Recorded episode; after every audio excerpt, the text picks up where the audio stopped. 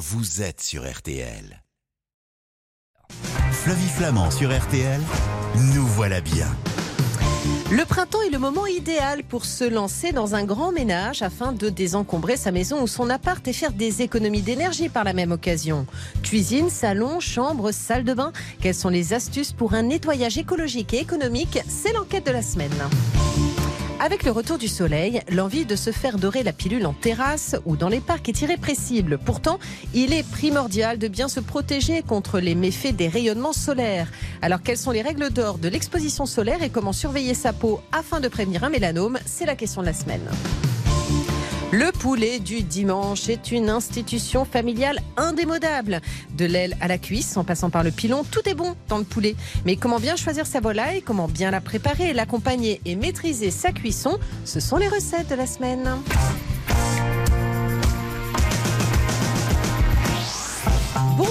Bonjour, à toutes, bonjour à tous. Quelle joie, c'est le week-end et on le commence ensemble sur RTL avec Nous voilà bien jusqu'à 10h, vous le savez ce matin. Je vous espère en pleine forme comme nous, prêts à recevoir nos judicieux conseils conso. C'est parti. Nous voilà bien sur RTL avec Flavie Flamand.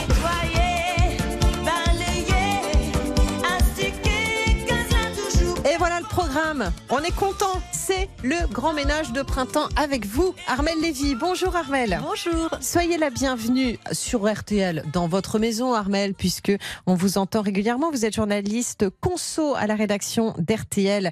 Euh, on se croise de temps en temps à la machine à café, mais on ne parle jamais du ménage de printemps. Or, c'est le moment, en fait. Et oui, c'est maintenant. Hein. C'est maintenant, il faut y aller. Et puis, c'est bien parce que là, il fait plutôt beau en ce moment. On peut ouvrir les fenêtres, on peut astiquer, balayer, euh, comme dans la chanson de Zouk Machine. Euh, et, euh, et ça fait en plus de l'exercice. Par où on doit commencer pour faire un grand ménage de printemps dans sa maison? Alors, pour un bon ménage de printemps, c'est bien de faire du vide et de la place. Donc d'abord, on trie, Oui. après, on range et ensuite, on nettoie. Donc vous pouvez vous équiper d'un sac poubelle ou d'un carton pour jeter ce qui est abîmé ou trop usé, ou des vieux papiers qui vous encombrent, et d'un autre sac à côté pour poser ce que vous allez donner ou revendre. Le mieux, c'est de procéder par catégorie. Vous sortez Mm. tout et vous dites est-ce que je garde, est-ce que je jette? Par exemple, dans la salle de bain, vous sortez tous vos tubes de crème et vous jetez ce que vous n'utilisez plus. Ou dans le placard, vous sortez tous vos pulls et vous donnez ou revendez ceux qui sont trop petits, trop grands ou que vous ne mettez plus. Faites de la place, ça Mm. fait du bien.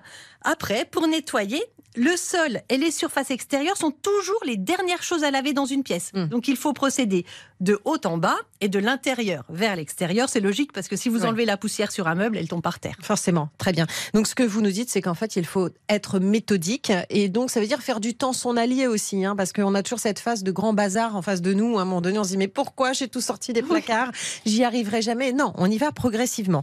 On file dans la cuisine. Comment je fais un grand ménage écologique et surtout euh, économique? Alors déjà, regardez votre hotte. On n'y pense pas toujours, mais c'est bien de nettoyer la grille parce que quand la grille Oui. est encrassée, vous allez avoir tendance à mettre plus fort la température, les degrés pour obtenir une bonne puissance. Donc la hotte consomme moins quand elle est bien propre. Mm. Ensuite, ouvrez la porte de votre congélateur. S'il y a du givre, il a plus de mal à refroidir, donc il consomme plus d'énergie, le moteur surchauffe. Si vous dégivrez régulièrement, vous pouvez économiser 20 euros par an sur la facture d'énergie en plus de le faire vivre plus longtemps. Et on va s'occuper du frigo. Il y a une petite grille derrière. Et s'il y a de la poussière qui s'accumule dessus, ça empêche le moteur de bien fonctionner. Donc le conseil, c'est de passer un chiffon pour euh, éviter une surconsommation de l'ordre de 30%. C'est d'ailleurs le même principe pour les radiateurs. La poussière empêche l'air de circuler, donc le chauffage est moins efficace quand il est poussiéreux.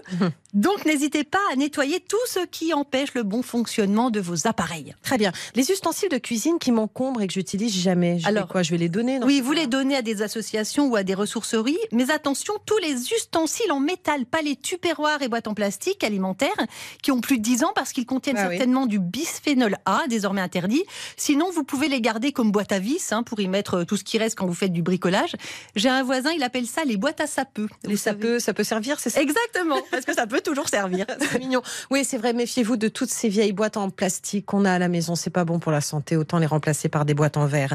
Euh, le four, c'est toujours une question. Comment est-ce qu'on nettoie bien un four? Alors là, j'ai demandé à Sophie Kwan du magazine 60 millions de consommateurs de me donner leurs astuces parce qu'il y a plein de produits naturels, mais on ne sait pas toujours lesquels utiliser. Mm. Pour le four, vous prenez un demi-citron, vous le passez partout à l'intérieur du four et vous l'écrasez généreusement au fond.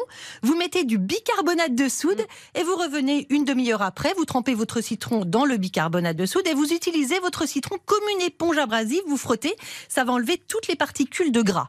Après, pour tout ce qui est vraiment très gras, très encrassé, comme votre grille de haute par exemple, vous pouvez la tremper dans un seau rempli d'eau bien chaude, 2 litres, avec des cristaux de soude, 2-3 cuillères à soupe. Vous frottez avec des gants, c'est très fort pour nettoyer les graisses. La grille après, elle est comme neuve. Voilà, en fait, le bicarbonate de soude, les cristaux de soude, tous ces trucs-là de base, euh, vous les prenez, vous les mettez dans un coin de votre cuisine et vous vous en servez dès que c'est nécessaire parce que ça a plein d'utilités, c'est pas cher euh, et c'est et en plus c'est écologique, exactement, et c'est efficace.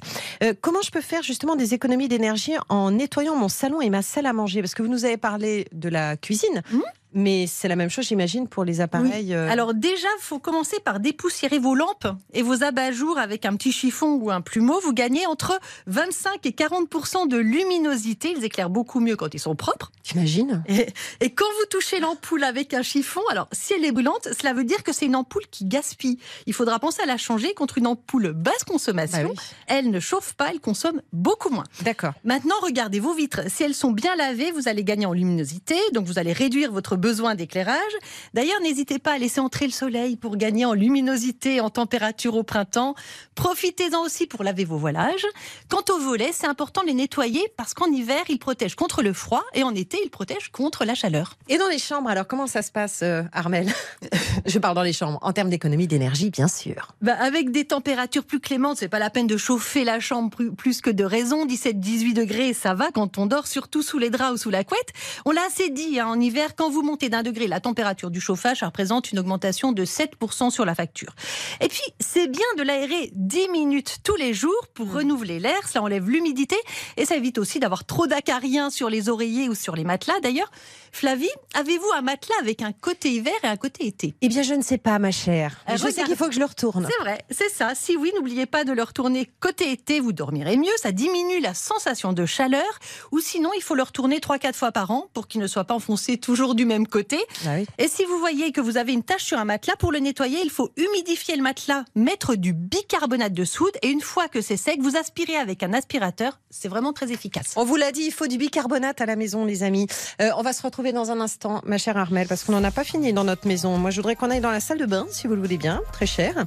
Euh, et ensuite, on parlera de toutes ces poussières, justement, qu'il y a à peu près partout et des produits nécessaires pour le nettoyage de printemps. Ensuite, on parlera avec le docteur Netter du soleil revenu sur notre peau et justement comment prévenir les problèmes. A tout de suite pour Nous voilà bien.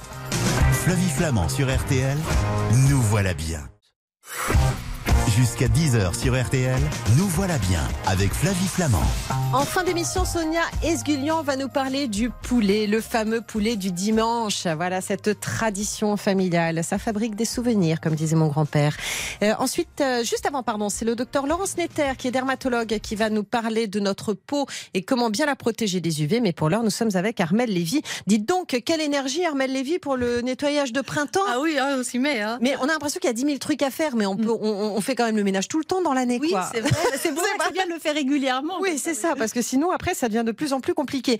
On a fait toutes les pièces de la maison. Je voudrais qu'on termine avec la salle de bain, s'il vous mhm. plaît. Oui, alors, vous pouvez euh, laver votre douche, la baignoire ou le lavabo à l'eau tiède pour faire des économies. Pas besoin d'utiliser de l'eau bouillante.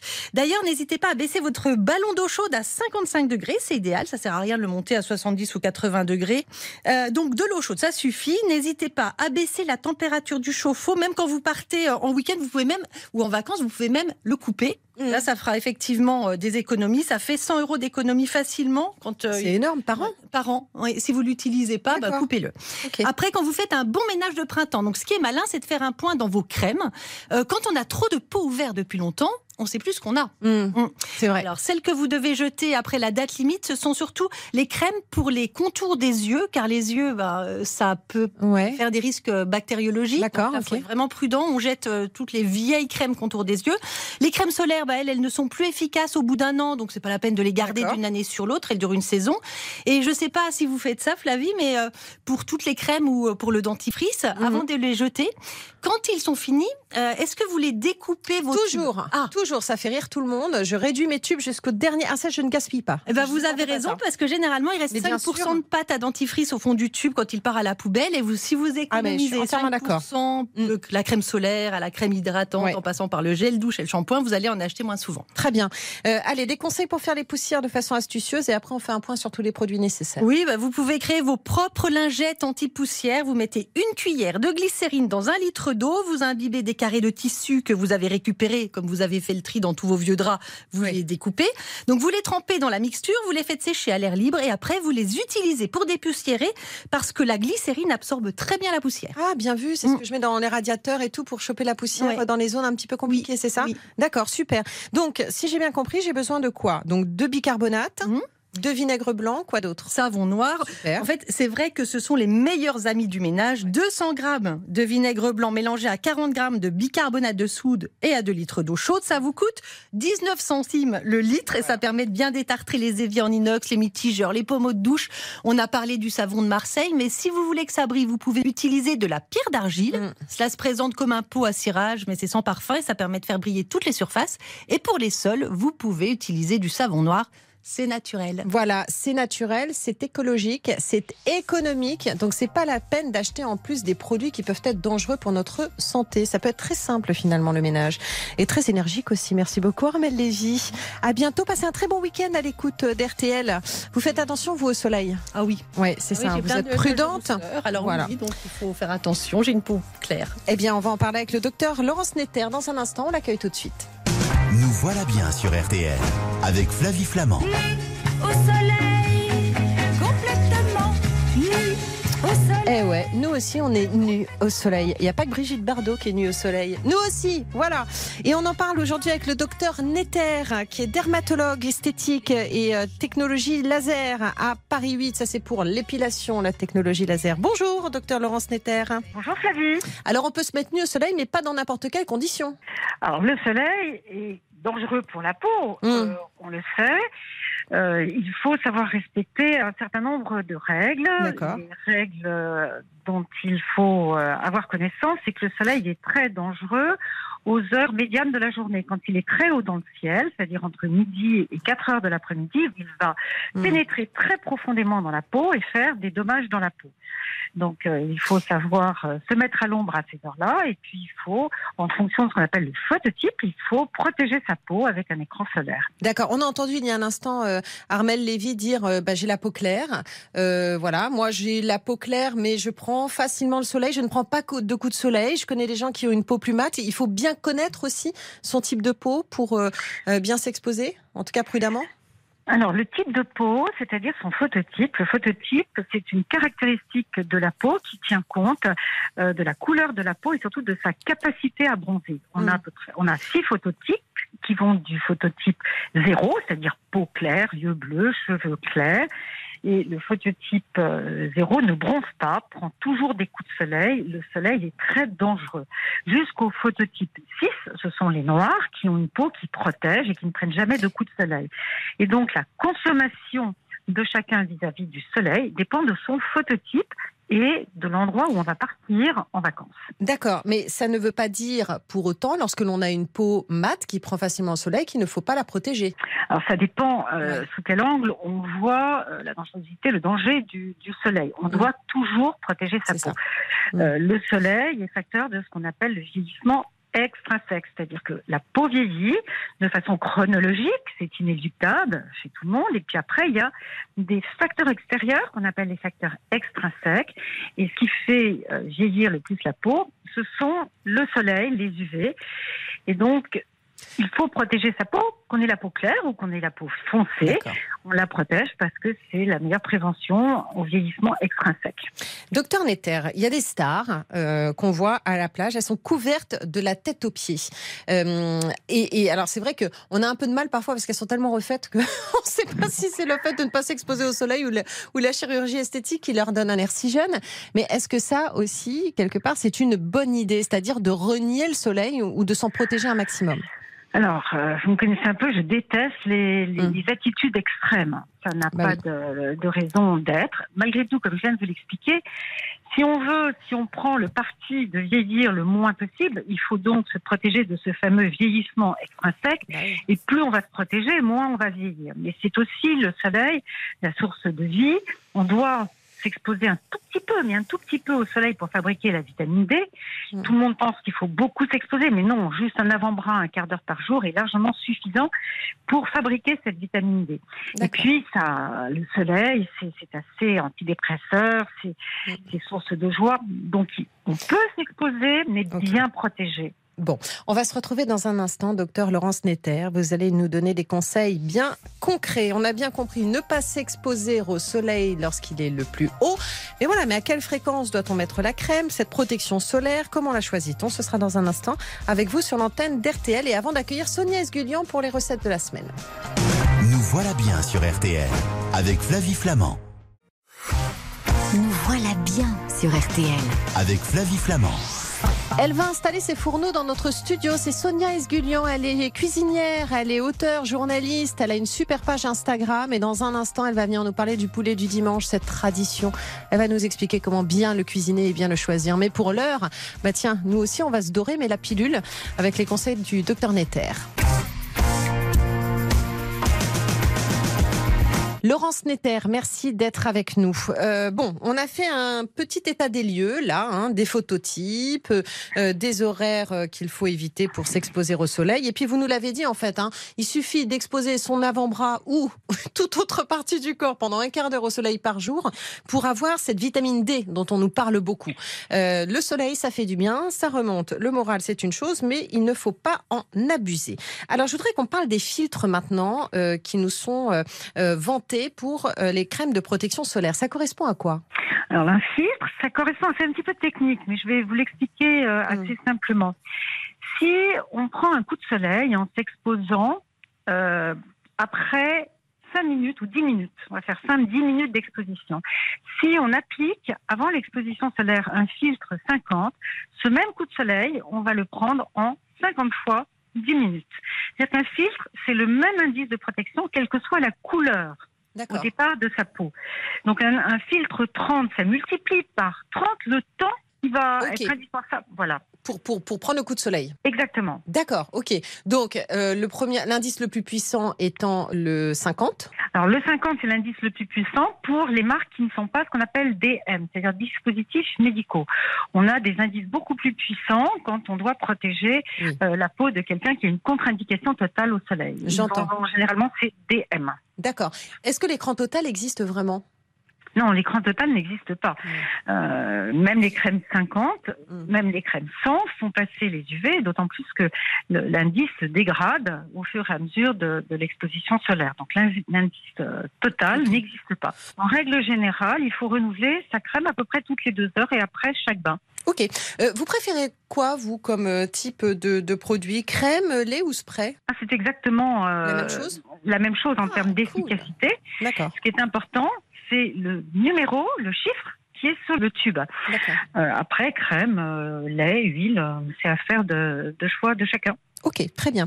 Est-ce qu'on doit utiliser une protection solaire si on s'expose à l'heure de l'apéro, après 18 heures?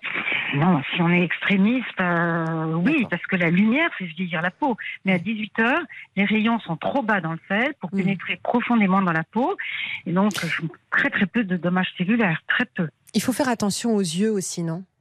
Oui, oui, oui, les yeux vieillissent. Alors là, on met pas de crème dans les yeux, on met des lunettes de soleil. Oui, c'est clair. Non, mais il faut vraiment le dire, hein, même pour les enfants et tout. Mais oui, pour la oh cataracte, bien entendu, bien entendu. Alors les enfants, si vous parlez des enfants, Oui, moins on prend de soleil dans l'enfance, oui. et plus on gardera un capital solaire important Mm. quand on sera adulte. Et en aucun cas, on expose un enfant de moins de 3 ans au soleil. Il faut savoir que les coups de soleil pendant l'enfance, c'est le facteur principal du mélanome qui est le cancer grave développé euh, Mais oui. à partir de- du, du mélanocyte. D'ailleurs, il faut venir voir son, son dermato, quoi, une fois par an? Il faut venir une première fois, de Oui. façon à ce qu'on fasse un petit bilan. Mm. Et puis après cette première consultation, en général, je, je fais la différence entre quelqu'un qui a un phototype élevé, qui a peu de risque de faire un mélanome, qui D'accord. pas beaucoup au soleil, il n'y en a pas beaucoup de cancer dans la famille. À ce moment-là, il faut qu'il vienne si quelque chose est inquiétant. Et puis, à l'opposé, vous avez des personnes qui ont plus de 20 névis, euh, qui sont roux, qui ont pris des coups de soleil. À ce moment-là, il faut une surveillance régulière. Vous avez entendu euh, tout à l'heure Armelle Lévy qui nous expliquait que dans le ménage de printemps, il fallait virer ses crèmes solaires de l'année Oui, précédente. oui, oui. Elle a raison. Oui, oui, elle a raison. Parce que là, ça veut Euh, dire que si on les réutilise, ça va pas fonctionner. Alors ça va pas fonctionner, c'est pas qu'elles se sont périmées pendant l'hiver, c'est Oui. que le filtre s'est altéré à la chaleur et à la lumière pendant l'été où on les a utilisées. Donc chaque année, on ouvre un, Un nouveau- un. Oui, Ouais. absolument. Ok, donc on rigole Absolument. pas avec ça. Dernière chose, euh, quels sont les, les- les principaux signes d'alerte comme ça lorsque l'on voit que notre peau change? Qu'est-ce qui fait qu'on doit venir consulter euh, son médecin? Et peut-être avant l'été justement et de s'exposer au soleil Est-ce que ça n'est pas le moment de prendre rendez-vous chez notre dermato?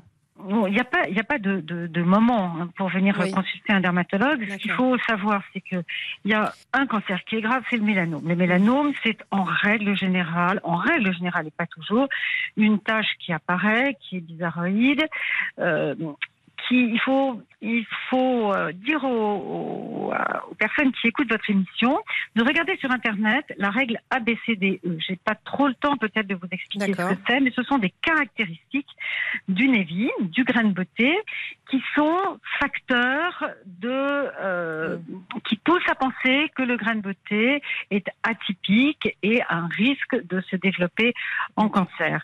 Et encore une petite chose, il faut savoir que un mélanome, 8 fois sur 10, ce n'est pas un grain de beauté que l'on a de longue date qui dégénère, c'est une nouvelle lésion. Si on a quelque chose sur la peau, on se pose une question, on ne sait pas ce que c'est. Il faut consulter son dermatologue. Merci docteur Netter. Merci Flavie. Et puis à Et à très bientôt, bientôt. sur l'antenne d'RTL. Allez, place à la Avec gourmandise avec Sonia Esguignan.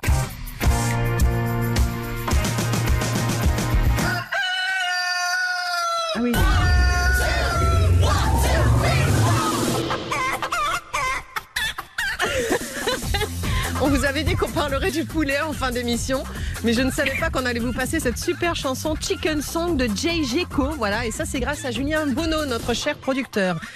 Euh, c'est en temps que je vous accueille, Sonia Esguillan. Bonjour ma chère Sonia. J'adore, je caquette, je caquette. Je suis très heureuse de vous recevoir. Comment allez-vous? Bah, très très bien. Et puis un sujet que j'adore, je vais vous expliquer pourquoi. Mais je voudrais conseiller votre livre, Le goût de l'imprévu, dans la tête d'une cuisinière passionnée. C'est chez Flammarion.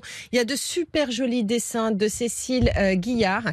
Et voilà, c'est une, c'est une aventure culinaire imprévue. On va parler du poulet. Et vous savez quoi? Je suis très heureuse parce que le fameux poulet euh, du dimanche, je l'ai vécu pendant toute mon enfance dans le haras de mes grands-parents. Et un jour, je me souviens, je débarque en courant dans la cuisine. Je vois ma grand-mère qui sort ce poulet du four. Et il y avait une odeur de frites, cette odeur de sauce, d'échalotes, de poulet. Et je me tourne vers ma grand-mère, je suis une petite fille, et je lui dis, mais mamie, pourquoi on mange toujours du poulet le dimanche en famille? Et elle me dit, parce que ma chérie, ça va te fabriquer des souvenirs. Ça, c'est joli. Et voilà. Et je pense que c'est ça, en fait. Et je suis entrée en poésie culinaire grâce à ma grand-mère, parce que c'est ça le- le- le- l'idée de la cuisine aussi. C'est de fabriquer des souvenirs. Complètement. Et en plus, je trouve que le poulet, c'est un plat hautement rassembleur. Oui. Parce qu'il y a plein de morceaux différents, il y a plein de Bien rituels qui se mettent autour du poulet. On choisit un morceau, il y a des petits jeux avec le fameux euh, Solilès. solilès, euh, le bréchet, et le- ah oui, oui, ce petit os de la clavicule, la concasse. Exactement. Qui Et je porte que chance. vraiment, c'est un plat qui est incroyablement basé sur le partage, l'échange, le bonheur. C'est pour ça que c'est le, plat du dimanche aussi, c'est parce que c'est pratique. Euh, alors c'est pratique, mais c'est surtout parce que c'est le bon roi Henri IV qui avait souhaité en fait euh, pour ses pour ses paysans, en fait pour les laboureurs, que chaque laboureur ait en fait un poulet à mettre dans son pot, la fameuse poule au pot. pot. Et en fait, au, au fur et à mesure des, des années, la recette a évolué grâce à l'invention de la rôtissoire. Et puis c'est vrai que c'est assez magique de voir ce poulet tourner comme ça sur les rôtissoirs. On le voit encore sur les marchés, Mais bien sûr. chez les chez les bouchers charcutiers, c'est extraordinaire. Ouais. Ça fait tout de suite faim. Je trouve qu'on a hyper envie. Ouais.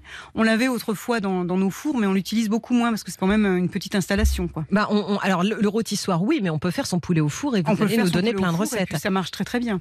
C'est cher le poulet ou pas? Alors un bon poulet, euh, on n'a plus l'habitude parce que c'est Ouais, vrai que euh, beaucoup de gens se basent sur le poulet un peu prêt à cuire qu'on a trouvé euh, Mm. longtemps dans le supermarché. Mais si on l'a testé une fois, on s'est rendu compte que la viande ne tient pas sur les Ça se os. délite. c'est- Que franchement, c'est pas une odeur qui fait envie quand ça fait cuire. Quand on a les vrais bons poulets fermiers, qui sont bien dodus, avec, on voit bien là, la couche de graisse bien répartie un peu partout. Hmm. Là, on voit la différence. Et quand on fait cuire, alors ça, c'est à ce moment-là que, que Mm. l'heure de vérité sonne. En fait, on a vraiment un poulet qui a du goût et qui a de, qui a de la, Mm. la fermeté au niveau des, des chairs et, et qui, qui a ce parfum incroyable. Mais c'est aussi l'heure de vérité au, au niveau du, du porte-monnaie. bah, forcément, c'est forcément un peu plus. Alors comme pour tout, Mm. parce que c'est vrai qu'aujourd'hui on est obligé de faire des choix. Comme pour tout, on peut le réserver, par exemple, au dimanche et peut-être un dimanche sur deux, mais au moins choisir vraiment une Une bonne une viande. belle volaille. On se retrouve dans un instant avec Sonia Esguignan qui va vous donner envie de cuisiner du poulet pour demain. À tout de suite. Nous voilà bien sur RTL avec Flavie Flamand. Nous voilà bien sur RTL. Avec Flavie Flamand. Ma chère Sonia, vous voulez qu'on se refasse un petit chicken song? Avec Hein? plaisir. Moi j'aimerais bien, tiens. Allez, c'est reparti.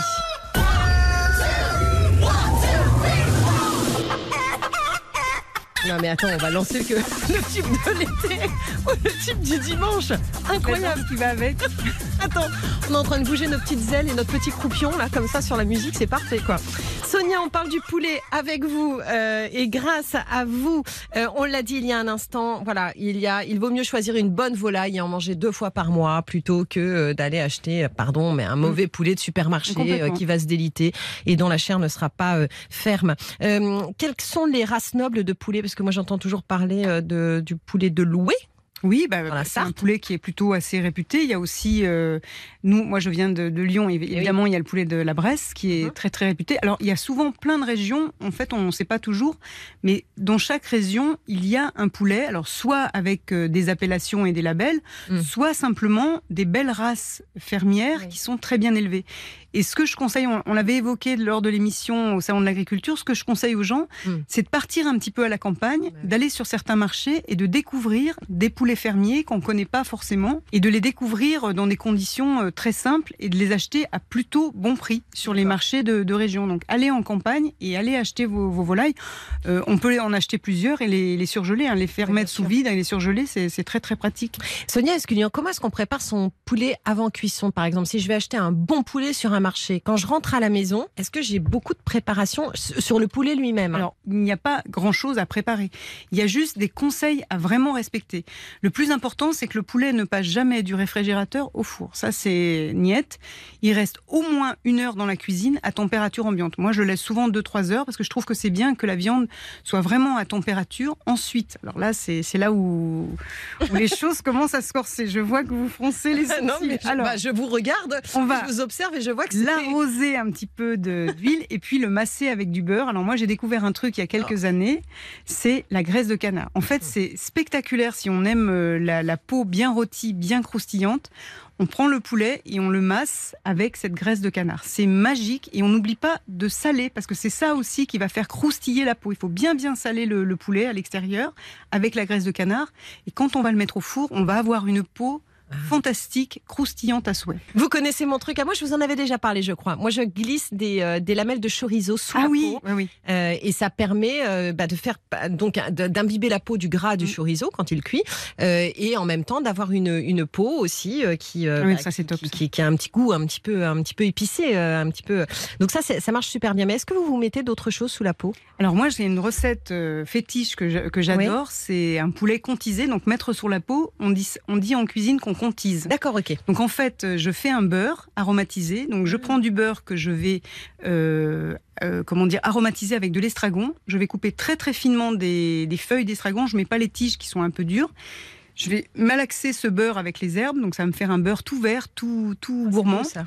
Et là, je vais glisser le beurre. Donc, on passe avec un couteau à bourron pour pas faire des petits trous dans la peau. On passe comme ça, on passe par le cou. On, on écarte un petit peu la peau de la chair et on bourre de beurre. Mais alors, on, y, on bourre franchement. Et puis après, avec les mains, comme très ça, gym encore on l'histoire tapote, on tapote pour faire avancer le beurre le plus loin possible dans les, dans les, dans les flancs, dans les petits filets. D'accord Et là, le beurre à la cuisson, ça va, euh, comment dire, se répandre dans la chair. Le parfum, c'est terrible, hein, c'est extraordinaire. Et la peau est parfumée au beurre d'estragon et la chair est parfumée au beurre d'estragon. Là, c'est absolument pas diététique, mais c'est terriblement gourmand. mais ça a l'air absolument délicieux Ah oui, franchement, Je il faut essayer cette essayer. recette. Je, la donnerai vraiment, je la donnerai vraiment en détail, mais c'est vraiment une recette euh, qui est très spectaculaire et ça fait vraiment un, un- un poulet de fête alors que c'est pas si compliqué que ça à faire. Non, non, mais On a il faut- l'impression il faut, avoir le truc, effectivement, Oui, on pour fait une faire fois. glisser le beurre après, il y a des mais- super vidéos sur internet. Si on se sent pas très sûr, des fois on peut aller voir quelques vidéos pour s'amuser, juste pour voir le geste. Et, euh, Super. Combien de temps ça cuit un poulet? Alors un poulet, ça, bah, selon le, temps de- taille, de, évidemment. cuisson, mais en général un, cou- un poulet d'un kilo deux, un kilo trois, ça cuit une heure et demie. Si on l'a bien, si on l'a bien. Et on le retourne ou pas? On le retourne. Alors ce qui est intéressant aussi, c'est qu'on peut faire cuire le poulet un tout petit peu moins. Il y a beaucoup de gens sur des belles volailles pour éviter qu'elles soient sèches. On le fait pocher. Alors c'est très simple, un pocher, c'est on met le poulet dans une casserole avec de l'eau, un petit bouquet garni et on fait cuire 40 minutes. D'abord, ça nous fait un pré-bouillon qui est pas mal du tout pour faire d'autres préparations. On égoutte le poulet, on le laisse bien sécher sur une plaque avant de commencer à mettre l'huile, le beurre, etc., les herbes aromatiques.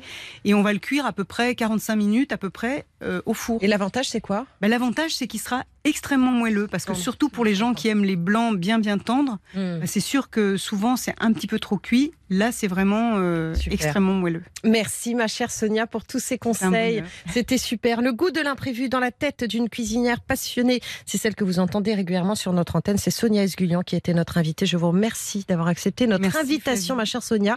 Et je rappelle votre page Instagram à votre nom, qui est vraiment la page la plus gourmande d'Insta. Merci beaucoup. Je vous embrasse. Bonne cuisine. Voilà, moi aussi, je vous embrasse parce que nous voilà bien s'achève. Vous pouvez retrouver l'émission d'aujourd'hui sur l'appli RTL et sur tous les sites. Les recettes de Sonia également sur RTL.fr. On se dit à lundi, 20h pour Jour J, votre magazine d'actualité. Tous les soirs, 20h, 21h, c'est passionnant. Et on se retrouve la semaine prochaine, même heure, même endroit, pour un nouveau numéro de Nous voilà bien. Je vous souhaite un très bon week-end. Je vous embrasse et je vous dis à la semaine prochaine. C'est Jean-Michel Zeka que je vois derrière ses fourneaux. Salut Jean-Michel. Bonjour Flavie. Et qu'est-ce qu'on va trouver dans les filets d'RTL vous régale aujourd'hui? Ah bah écoutez, euh, du hareng, j'ai peut-être du maquereau aussi. Si vous insistez, j'ai du cabillaud et il est frais mon poisson. Bref, vous l'avez compris, dans RTL régale ce matin, on met le turbo. Allez, rendez-vous donc sur la plage ensoleillée, poissons, coquillages, crustacés, Ouais. passe à la casserole. C'est juste après le journal et donc c'est dans un instant. Salut Jean-Michel. Salut Flavie, à tout de suite.